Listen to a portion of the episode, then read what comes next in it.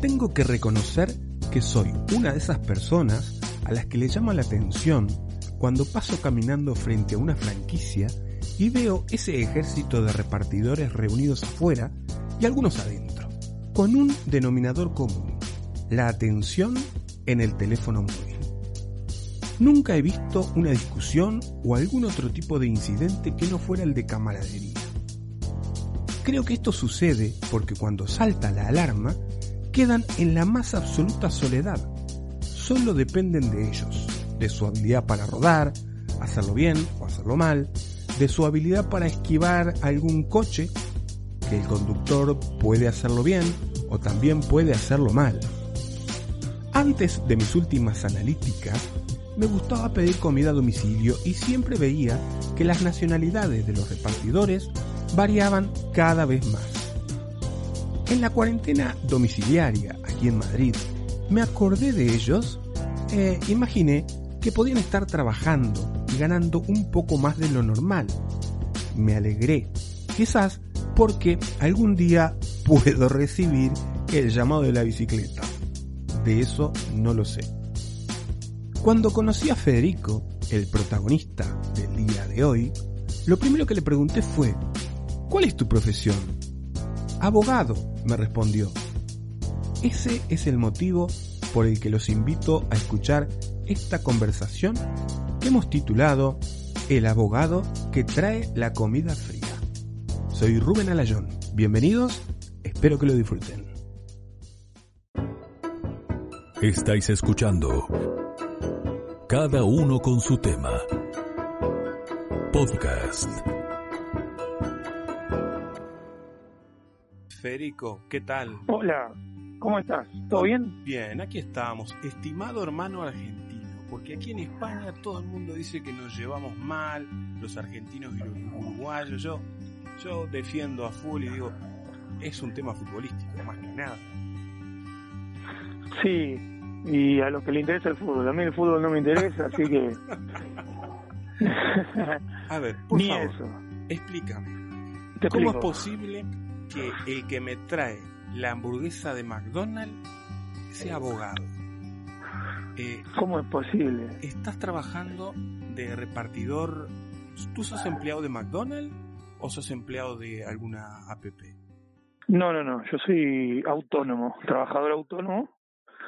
Eh, me di de alta como autónomo y me di de alta en la en varias aplicaciones de entrega de, de alimentos, de comida y y bueno, con la que estoy trabajando actualmente es con Uber. Uber ¿Cuánto, Eats. cuánto pagás para ser autónomo? ¿Pequeña empresa? Eh, bueno, depende de la antigüedad que tenés, pero los pri- el primer año son 60, Seguridad Social 60 y el IVA, que eso se liquida creo que cada tres meses. Ah, El segundo año tenés que pedir una prórroga y si no después se va como a 200. Es, eso es mucho, realmente mucho. Es decir, que te haces autónomo, luego vas y, te, ¿y cómo te inscribes en una APP? de estas, en una- Bueno, primero tenés que tener papeles de, en la app. Bueno, te la bajás, la, la aplicación te la bajás. sí. O, vos me estás preguntando cómo se inscribe en autónomo o cómo se inscribe en la aplicación. En la aplicación.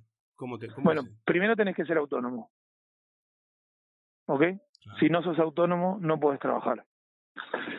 Lo que se hace, se baja la, una vez que te diste de alta como autónomo, se baja la aplicación y ahí eh, hay un lugar, un apartado que es para el ingreso de los datos o crear nuevas cuentas para trabajar y ahí empezás a enviar eh, la documental que te piden sé yo, fotocopia de foto de, de tu NIE, DNI o lo que tengas, pasafoto, pasaporte, foto de el alta de seguridad social, el alta autónomo, y bueno, ellos los van evaluando y te van diciendo si está bien o está mal y si falta algo te lo van pidiendo.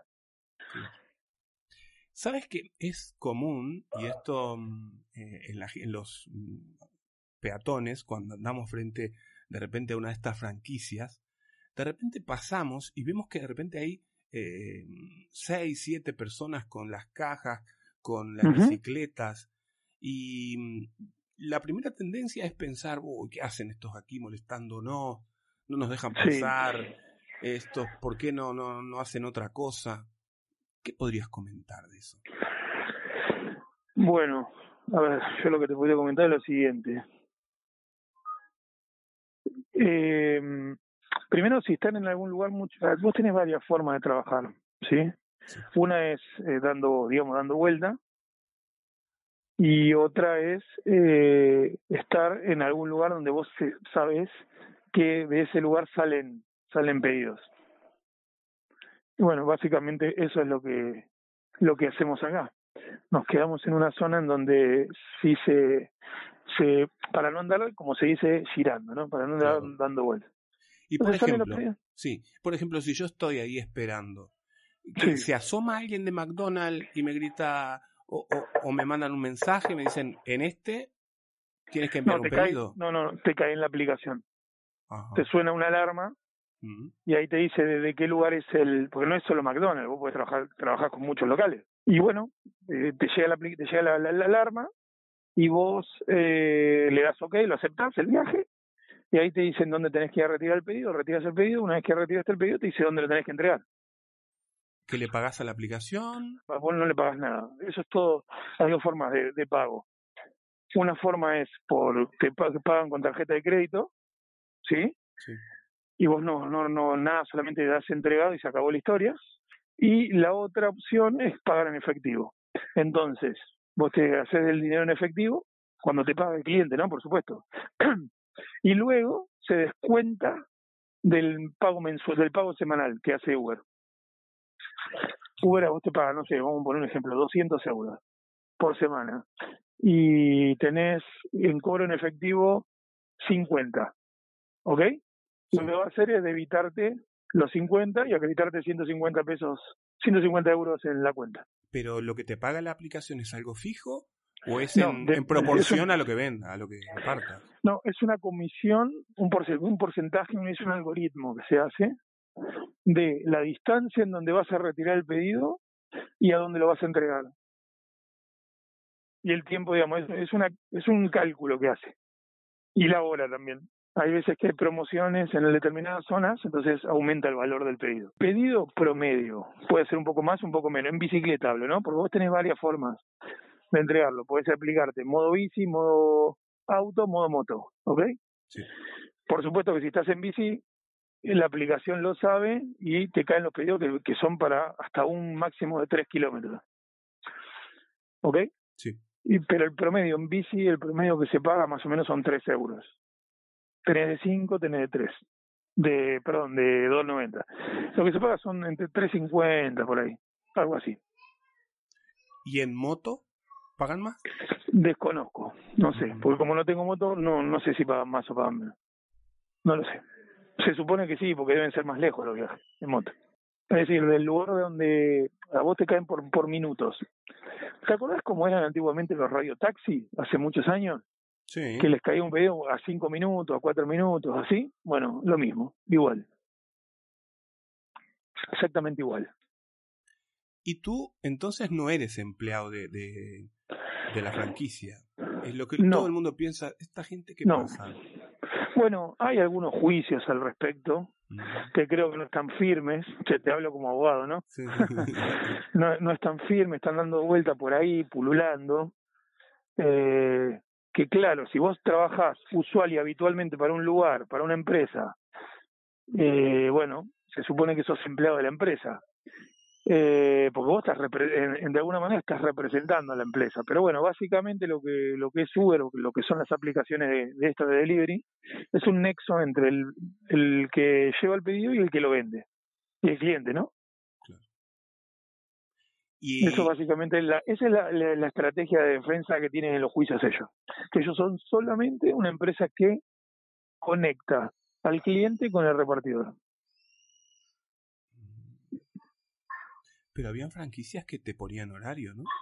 O lo intentaban. Eh, creo que sí. Eh, creo que Uber no, ¿eh? Uber no.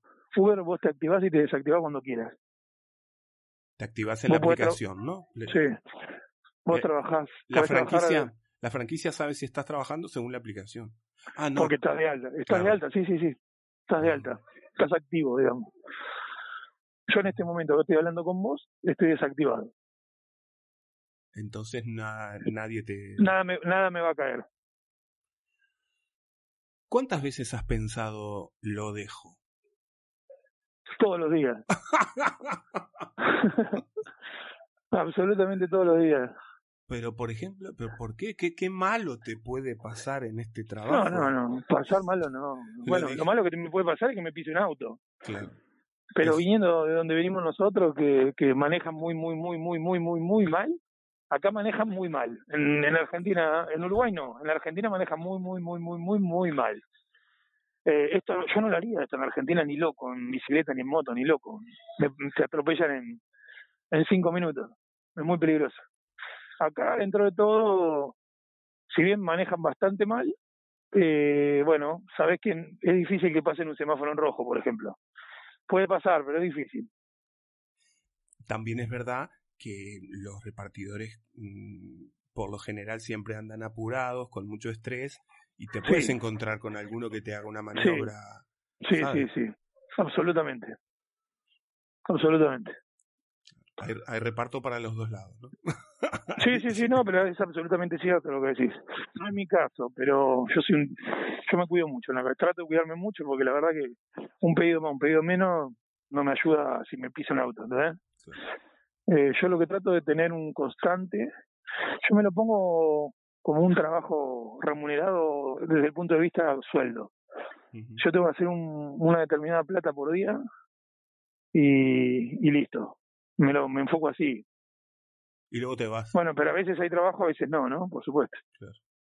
¿Cuánto tiempo puedes estar ahí? Y vos eh, podés estar desde las 8 de la mañana hasta las 11 de la noche, si querés. No, mira. La verdad que podés estar el tiempo que quieras.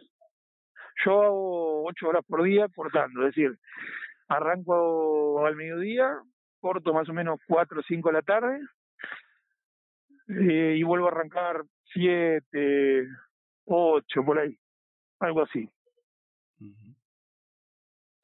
Lo hago cortado porque descanso un rato, nada más, pero eh, y no como no no vuelvo a la a- no vuelvo a mi casa. Porque hay mucha gente acá se va a dormir la siesta y vuelve a la tarde.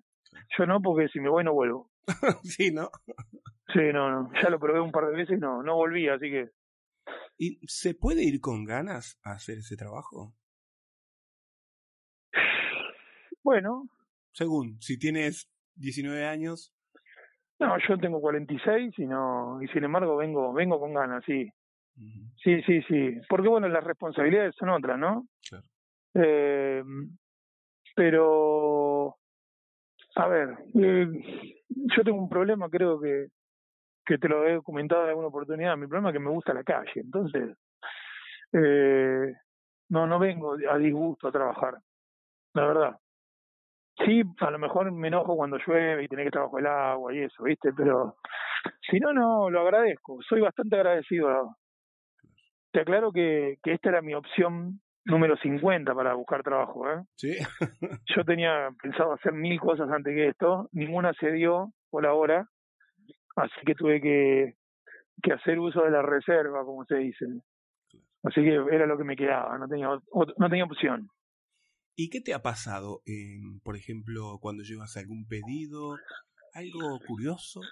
No Mira, sé, curioso, bueno, que no te han, querido En pagar general, en efectivo o algo. no, no, no, eso nunca me pasó. Sí, conozco casos que ha sucedido, que no te quieren pagar o que te dicen que no le alcanza la plata. Eh, a mí nunca me pasó algo así. Eh, solo una vez eh, tuve problemas, una sola vez con un con un cliente porque estaba un poco alterado porque no le llegaba la comida y bueno el GPS me mandó para otro lado, ¿no? Uh, Eh, esa fue la única vez que tuve así un altercado un poco violento, de palabra, no pasó mayores. Y después lo que lo que te pasa es la típica que muchas veces tocas el timbre y no te atienden y te dicen, ah, bueno, subí. Y cuando subís te sale una, una mujer, generalmente mujeres, no me pasó nunca con hombres, la verdad. Eh, te salen en toalla o, o en ropa interior ¿Qué o, desnuda atrás de la puerta. Eso sí, me ha pasado tres, cuatro veces, sí. Oh, No te digo que se muestran desnudas ni nada por el estilo, ¿eh? Pero a lo mejor vos te das cuenta que están desnudas y te, te hablan, te miran detrás de la puerta, sacan la cabecita o, o en Sí. toalla, sí, en toalla salí del, como que recién salieron de ducharse varias veces. Varias Bueno, veces. Bueno, es que si lo miramos desde un punto de vista objetivo, están en su casa, ¿no? Está Sí. bien. En mi casa yo puedo andar eh, sí, sí, sí, claro, como Adán, aunque yo soy un espectáculo muy desagradable disfrazado de Adán. sí, y, y lo paradójico de esto es que a lo mejor todos, no, a lo mejor todos no, pero mucha gente diga, uy, la fantasía, que te digan, vení, pasá, entrá. Uno, la verdad, yo soy bastante profesional hasta en esto, ¿no? Trato de hacer las cosas bien profesionales, todas las que hago. Y yo dejo mi pedido, entrego la cosa, eh, o sea, entrego el paquete, chau, hasta luego, me importa nada si está desnuda, si no está desnuda, si está fumando, bueno, eso también, que abren la puerta y sale olor a marihuana, eso es cotidiano, te diría. ¿Sí? Eso sí, sí, eso, eso siempre, siempre. Aquí la moraleja es que la gente que fuma marihuana no cocina en casa. Sí, aparte tiene hambre, por eso piden. claro, es verdad que da hambre, ¿no? ¿Verdad? Claro. Y bueno, vos debes saber más que en Uruguay es legal la marihuana. Es verdad, sí, sí, no, pero yo me vine mucho antes de que la legalizara. Sí. Pero bueno, de hecho, una vez fumé marihuana y nunca más.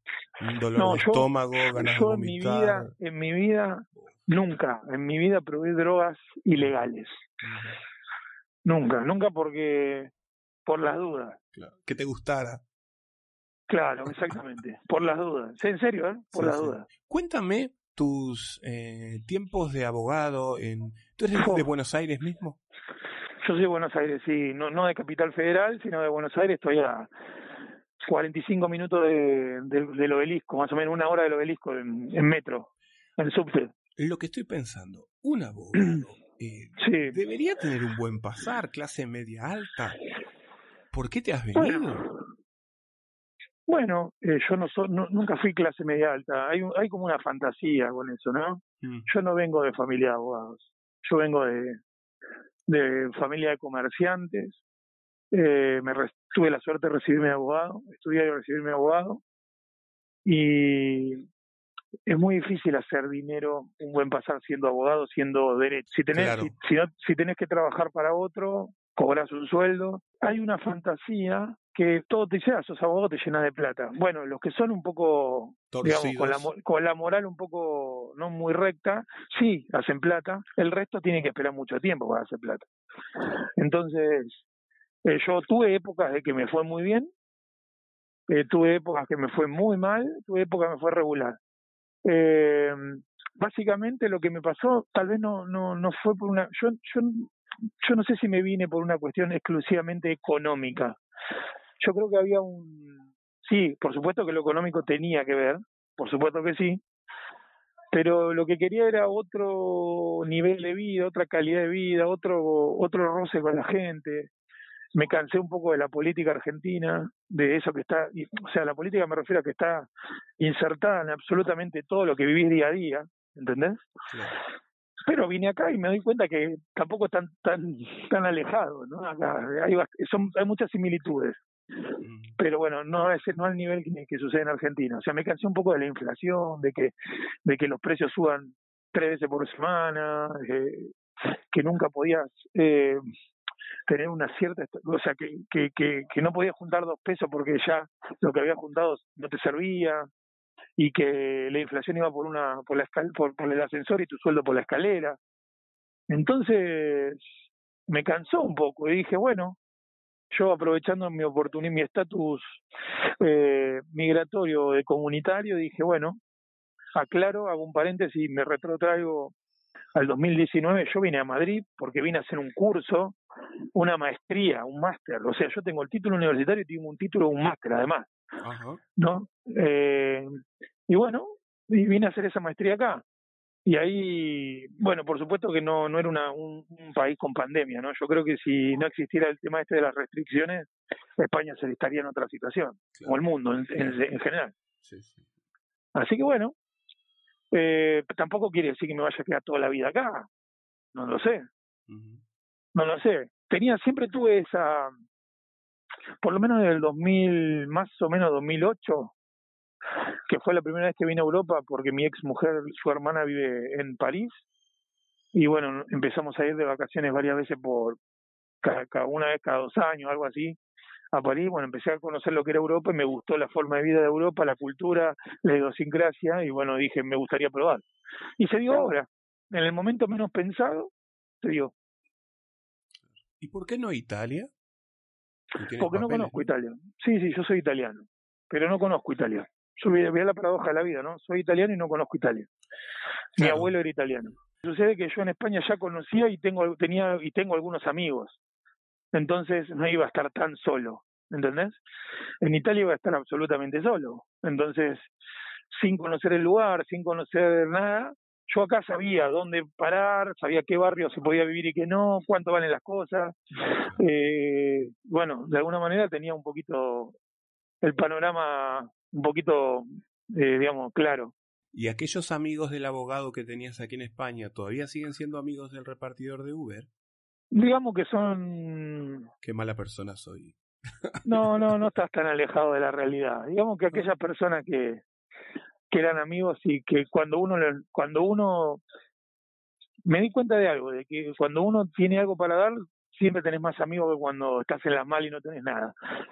Eh, es una larga historia que no te la voy a contar ahora porque no, no viene al caso, pero bueno, eh, mis amigos de aquel momento de aquí, eh, muchos no me atendieron ni el teléfono, así que, o, ni me contestaban los WhatsApp, así que nada, bueno, pero algunos otros, surgieron algunos otros nuevos, así que vamos para adelante. Eso es importante. también es una, también está bueno que pasen esas cosas, primero porque sabes con quién puedes contar y con quién no, y segundo, te, es una prueba diaria que vos tenés. Eh, eh, y te digo la verdad, que me, me, pasaron un montón de cosas en estos meses que estoy acá y que, que a lo mejor en Argentina no hubiera podido superar. O sea, uno cuando está en la comodidad de su... En ¿Cómo es que le dicen? En la comodidad del estado de confort, ¿no? eh, uno se relaja. Y acá es como que decir, bueno, loco, estoy solo y vamos para adelante. No sé, hay que solucionarlo, sea como sea. Y eso también es bueno. Tengo una amiga, una venezolana, me decía que se está por volver a Venezuela. Porque allí en Venezuela su anterior trabajo la iban a reincorporar y todo bien. Y yo le decía, lo peor que te puede pasar cuando emigras es tener a dónde volver. Sí, totalmente de acuerdo. Absolutamente de acuerdo. La pelea no es la misma. No, no, no, no, no. De todas maneras, es, yo creo que es algo muy personal también, ¿no? Sí. Eh, a, mí, a mí no me afecta para nada yo no extraño para nada Argentina, solo extraño mi, mis afectos, nada más. Mi familia y yo si estuviera acá, con, yo tengo un nene allá, de va a cumplir cinco años, ¿Ah, está con mi con su ex con mi ex mujer, con su mamá. Digo, si yo tuviera la posibilidad de que mi hijo viviera acá, ni siquiera te estoy diciendo que viva en España, que viva en en, en Francia, en la casa de la tía, yo tendría una tranquilidad que no te das una idea trabajaría, y no que trabajaría, estaría con una tranquilidad impresionante. Pero bueno, no pasa nada, digamos. Es, es, lo que le pasó a todo, es lo que le pasa a todo inmigrante. Tampoco, yo creo que a vos te habrá pasado un poco lo mismo. O sea, es así, es inevitable. Vos te estás yendo de tu lugar. Te guste o no te guste, es tu lugar. Una vez iba a escribir un libro de mi vida y hasta que un día me di cuenta que mi vida no era la única historia que había para contar que el que hmm. estaba caminando frente a mí en ese momento en la calle seguramente tenía otro libro y otro libro y otro libro y otro libro. Bueno, eh, lo que vos decís es totalmente cierto. Yo pensaba que que todo lo que me pasó en este tiempo y todo lo que transité y, me, pensé que me pasaba a mí solo. Digo, la puta, no puede ser que me pasen todo a mí. Y después cuando te pones a hablar con gente, a todo el mundo le pasó, si no eso, otro. Y hubo gente que se enfermó de COVID eh, y estuvo internada y, y en la pandemia no tenían de, no tenían cómo trabajar y, y bueno mm, historias no es verdad cada cada persona es un libro y una historia. Pero también cada persona construye su historia no también es cierto eso. eso. Donde termines mm, es la consecuencia de cómo te has manejado también. Sí. Sí. Absolutamente. Estaba pensando en lo que me comentabas de que el abogado en Argentina podía estar bien si su moral eh, la hacía a un lado, ¿no? ¿En cuánto se podría valorar lo que es la moral de una persona cuando tienes que poner en la balanza la moral por su parte y la familia y ese hijo de cinco años eh, en la otra parte, ¿no? Eh, bueno, sí, es todo un tema y a mí me costó un matrimonio, así que eh, a ver, no es que me costó por eso, no es que me dijo, ah, tenés que tenés que ir por izquierda o, o tenés que ser un poquito, no digo que siempre, pero a veces tenés que ir un poquito por la banquina. Eh, no, no, no digo eso, ¿no? Pero, pero bueno, eh, cuando las cosas no van tan bien, yo te comenté antes que hubo veces que me iba bien, otras veces que me iba no tan bien y otras veces me fue mal. La paradójica, la paradoja es que cuando me fue bien yo no tenía mayor problema sentimental con mi esposa. Eh, después cuando me empezó a ir mal, y ahí empezaron los roces y los problemas.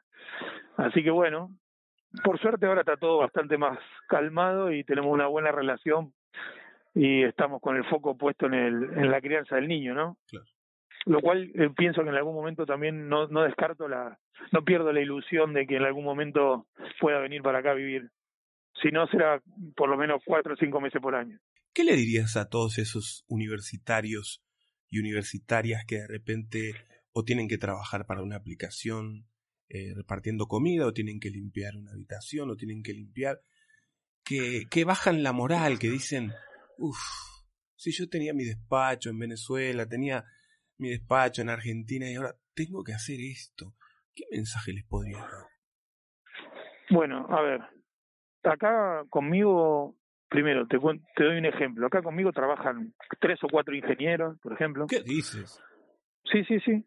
Hay, hay, hay un ingeniero en sistemas, hay un ingeniero civil, hay otro chico que es del Salvador, que es ingeniero eh, en no sé si en electrónica o en electricidad o algo por el estilo. ¿El que conocí ayer? Exactamente, ese, exactamente. Ese chico es ingeniero. Eh, y están trabajando acá y, y yo siempre digo que uno deja de ser cuando deja de interesarse en lo que hizo. Es decir, yo siempre todavía sigo teniendo la misma eh, agilidad mental para pensar en cuestiones de derecho. Eh, entonces no me consigo. Yo estoy estoy como para ponerme el traje y salir a trabajar hoy. ¿Entendés? Sí. Eh, ser de rider es una situación momentánea de la vida. Esto no me va a pasar. A lo mejor, me, si esto tal vez levanta muchísimo trabajo y gano mucho dinero, capaz que me quedo. Pero quiero decir que es una situación momentánea y lo estoy haciendo porque es la mejor opción que tengo o la opción que se me dio en esta situación mundial. ¿Ok? Lo cual no quiere decir que lo vaya a hacer toda la vida. Y como siempre digo, yo abogado, el otro ingeniero, el otro arquitecto, el otro licenciado en comunicación, hay un chico acá, pueden trabajar de rider. Ahora, una persona que no, lo, no estudió y no fue y no tiene esos títulos, no puede ser ni abogado ni ingeniero. Un rider no puede ser abogado, ingeniero o arquitecto si no estudió. ¿Entendés? Sí, sí. Entonces yo a esa gente que tiene que, que limpiar una casa o qué sé yo, cualquier cosa. El trabajo es trabajo y punto. Hay que enfocarse en el, fin del, túnel, no en el medio. El, el tránsito es oscuro, siempre el transitar. Pero bueno, siempre hay una luz y hay que apuntarle a eso. Y hay que tener claro lo que uno quiere hacer y lo que es. O sea, a mí no me da ningún tipo de, de lástima trabajar de rider, para nada. No tengo ningún tipo de plurito en eso, para en lo más mínimo. Por supuesto que si vos me decís, me encantaría eh, estar en una oficina con aire acondicionado y calefacción, tener un buen baño, eh, que esté afumbrado, tener compañeros de trabajo, eh, no sé, lo que quiera.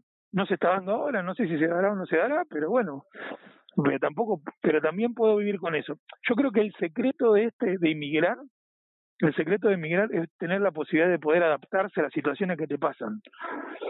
Si vos no tenés esa posibilidad, no emigres, quédate en tu casa.